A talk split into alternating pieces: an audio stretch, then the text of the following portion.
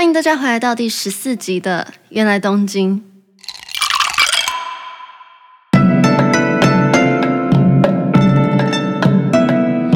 おかえりなさいませ。上一集的最后面，我放了一首我的词曲创作的片段。如果大家有兴趣的话，待会听完十四集之后，再回到十三集，听最后面那一分多钟。 不知道大家最近有没有看新闻？就是东京的疫情不只是没有变好，感觉是越来越严重。我真的觉得我的东京游正在遥遥无期的延后。我原本是三四月的时候预计去东京玩，想说就是每年都要回去一次东京，然后我也没有过三四月份春天的时候在东京过。后来因为疫情的关系，我就延后，想说好吧，那就不然九月好了。九月就可以顺便去参加 Dana 的毕业典礼，但是毕业典礼估计会是取消，而且九月，我觉得在一个多月内，东京应该是不会那么快就稳定了。然后后来我就在 Naoya 离开台湾之前，跟 Naoya 说：“拜托，明年四月，希望疫情可以真的稳定下来，然后也恢复的差不多，然后我们就可以去参加他的毕业典礼。”总之最近呢，好像什么承诺都 不太好给，因为这个疫情真的是暂时有一点看不到一个停损点。通常在这个七八月的时候，也是日本的折扣季。然后，呃，在我第一次跟第二次去日本之前，也就是暑假的这个期间，我也都会划网购狂划，然后把我想要的东西先订好。寄到比如说丹娜家也好，或是认识的学姐家，然后等我到东京的时候再去跟他们拿。然后今年啊，因为没办法去日本嘛，不过有一个东西我觉得对我来说是还蛮实用的，就是最近发的那个三倍券。我把六月跟七月想要买的衣服通通忍下来，就想说在这这几周去把那些衣服买回来。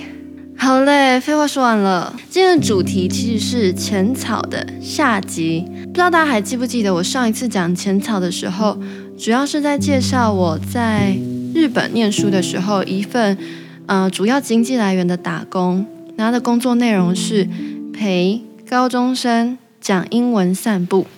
如果你对这个工作内容有一点陌生，听不太懂是什么的话，欢迎回到上次讲浅草上集的那一集。去复习一下。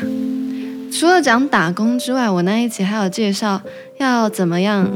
在超商很快速、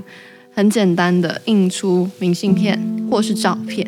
然后今天浅草下集要来跟大家介绍的是几间我自己非常推荐的私房景点，就是除了浅草寺、雷门，还有前面那条商店街之外，其实我觉得。浅草还是有很多好玩的地方，所以它一直在我心中列在蛮前面的东京必去。在进入推荐的店之前，想要先问大家，知不知道有一间最近在台湾引起一阵 IG 打卡风潮的生吐司店，叫做 Sakimoto。我记得它好像是排队要排蛮久的，然后我也很经常看到我朋友或是一些网美啊。一人去去到那间店吃吐司，但我暂时是还没有去过，因为我不是一个太喜欢排队的人，然后加上我已经有一间很喜欢很喜欢的吐司店，然后暂时想要把心中的吐司店第一名给那一间店，那一间店就是我今天要介绍的第一间在浅草的私房经典，它是位在浅草的七十七年老店，叫做 Pelican 鹈鹕面包店。然后这间店的外观啊，完全完全不是那种你经过会觉得哦好美哦，就是那种完全不是打卡景点。它就认真的在浅草街上是一间很在地的面包店的感觉。我会觉得它是那种，如果我今天不知道这间店，然后我经过就会就只是经过的那一种店。不过它到现在已经传了四代，这么久以来啊，就是这七十七年以来。常年就是只卖两种面包，一种是吐司，他们叫做 Shokupan，然后另一种是餐包，叫做 Rollupan。这是面包店，大家也知道，就是 通常面包店要一直推陈出新吧，就是一直卖一些新的产品，但他们主打的就是我坚持，我只做基本款，就做这两种。然后他们的主旨就是做出每天吃都吃不腻，可以直接单单的吃的吐司。然后它有一点像是白饭之于我们的那种存在。一开始我是怎么知道这间店呢？其实是在去年暑假的时候，我去光点华山看这间店的纪录片的试片，然后看完的时候啊，他们就有送一包，真的就是提来自醍醐面包屋的吐司本人。然后那时候刚好像过一两周吧，我就真的要去东京一趟，所以在我吃完那个吐司之后，就马上把这间店列入我的旅游行程里面。所以因为我是在台湾看过纪录片，然后吃过面包之后再。到店里的那种那种感觉，我觉得那一天我感受超级超级神奇的。这面包店其实在当地啊是非常非常有名的，所以它的吐司都会卖完。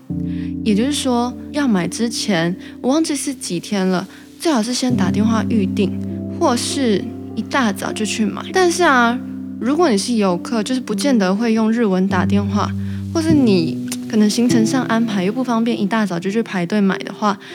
也没有关系。为什么？因为醍醐面包屋啊，它现在旁边就是不远的地方，离他们卖面包不远的地方，就有一间他们自己的咖啡店。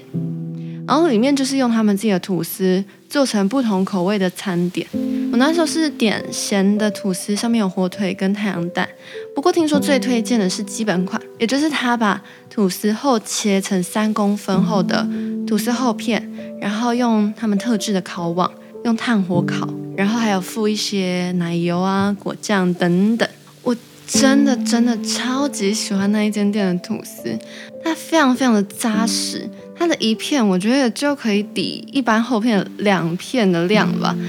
然后重点是它真的如他所说的不会腻，你单独的吃也不会觉得它很无聊，它的味道就已经刚好的让你觉得很顺口，可以一整块吃下去，也不一定要配饮料，你就算是配个水啊都很 OK。不过毕竟在咖啡店嘛，所以它就有做不同的变化，所以如果你只是想要。简单的尝鲜的话，就可以去咖啡店。我去到醍醐面包屋的那一天，是我去年九月底突然的飞去东京的第一天。我那天一下飞机就直奔达哪家，因为我要去放行李。然后我一到东京车站，要转地铁的时候，就遇到人身事故。我真的很难形容那种感触。总之，我那时候就一边百感交集，然后一边担心会赶不上我跟醍醐预定的。领吐司时间，旅途中好像就是会因为一些心境，还有抵达目的地的沿途上发生的事情，去加深你对那个目的地的情感。我那时候在醍醐咖啡店里面坐着的时候，突然就有一股很浓的情绪，然后我在笔记本上面写了不知道多少次的“好久不见，好久不见”，突然。我就在东京了，突然东京就在我的周围，然后那时候真的是觉得，哇，好久不见，真的是当下最贴近我的感受的四个字。讲完了醍醐面包屋、醍醐咖啡店，接下来要跟大家介绍的是一间我觉得蛮酷的青年旅馆，它叫做书香入梦旅馆，英文叫做 By Book and Bed Tokyo。顾名思义，就是让你在书堆里面睡觉。呃，我觉得它的隔间有一点像胶囊旅馆，只是不一样的是，胶囊旅馆是一间一间关起来嘛，它这里是用布把一间一间的单人房隔出来，然后那隔层的缝隙里面也放满各式各样的书籍。我记得有杂志啦，然后室内设计相关的书，一些小说，然后漫画，英文跟日文的都有。然后它里面有设蛮大一块的沙发区，就是可以让旅客在那边交流、看书等等。然后它在很多观光热门的地方都有分店，我记得池袋啊、新宿都有。然后这是浅草的分店嘛，浅草这间我觉得稍微小一点啦，所以大家如果有想要去看看的话，可以上网查一下每一间的样子。看你有没有喜欢。我那时候去的时候，其实我没有住宿，但为什么还是可以进去呢？是因为他那里其实平常就有工人家你可以用小时计价的进去休息。我那时候是去一个小时，一个小时好像是五百块左右吧。然后我就去里面取材。我在日本某一项工作就是写旅游文章嘛，我也会把那个旅游文章的关键字再一次的放在资讯栏。若大家对这间旅馆还有没有听得很清楚的地方，可以到我的文章里面看。然后我的文章里面也有更详细的浅草私房景点推荐、浅草散策的推荐。大家有兴趣的话，可以去到文章看看。好嘞，今天就是浅草下集的部分，讲的是一些我的私房推荐景点。我真的太喜欢浅草了，我觉得很有可能我下一次再去东京的时候，还是会去浅草。好嘞，那今天就到这边，欢迎大家下礼拜也准时回来收听《原来东京》。那我们下周见，拜拜。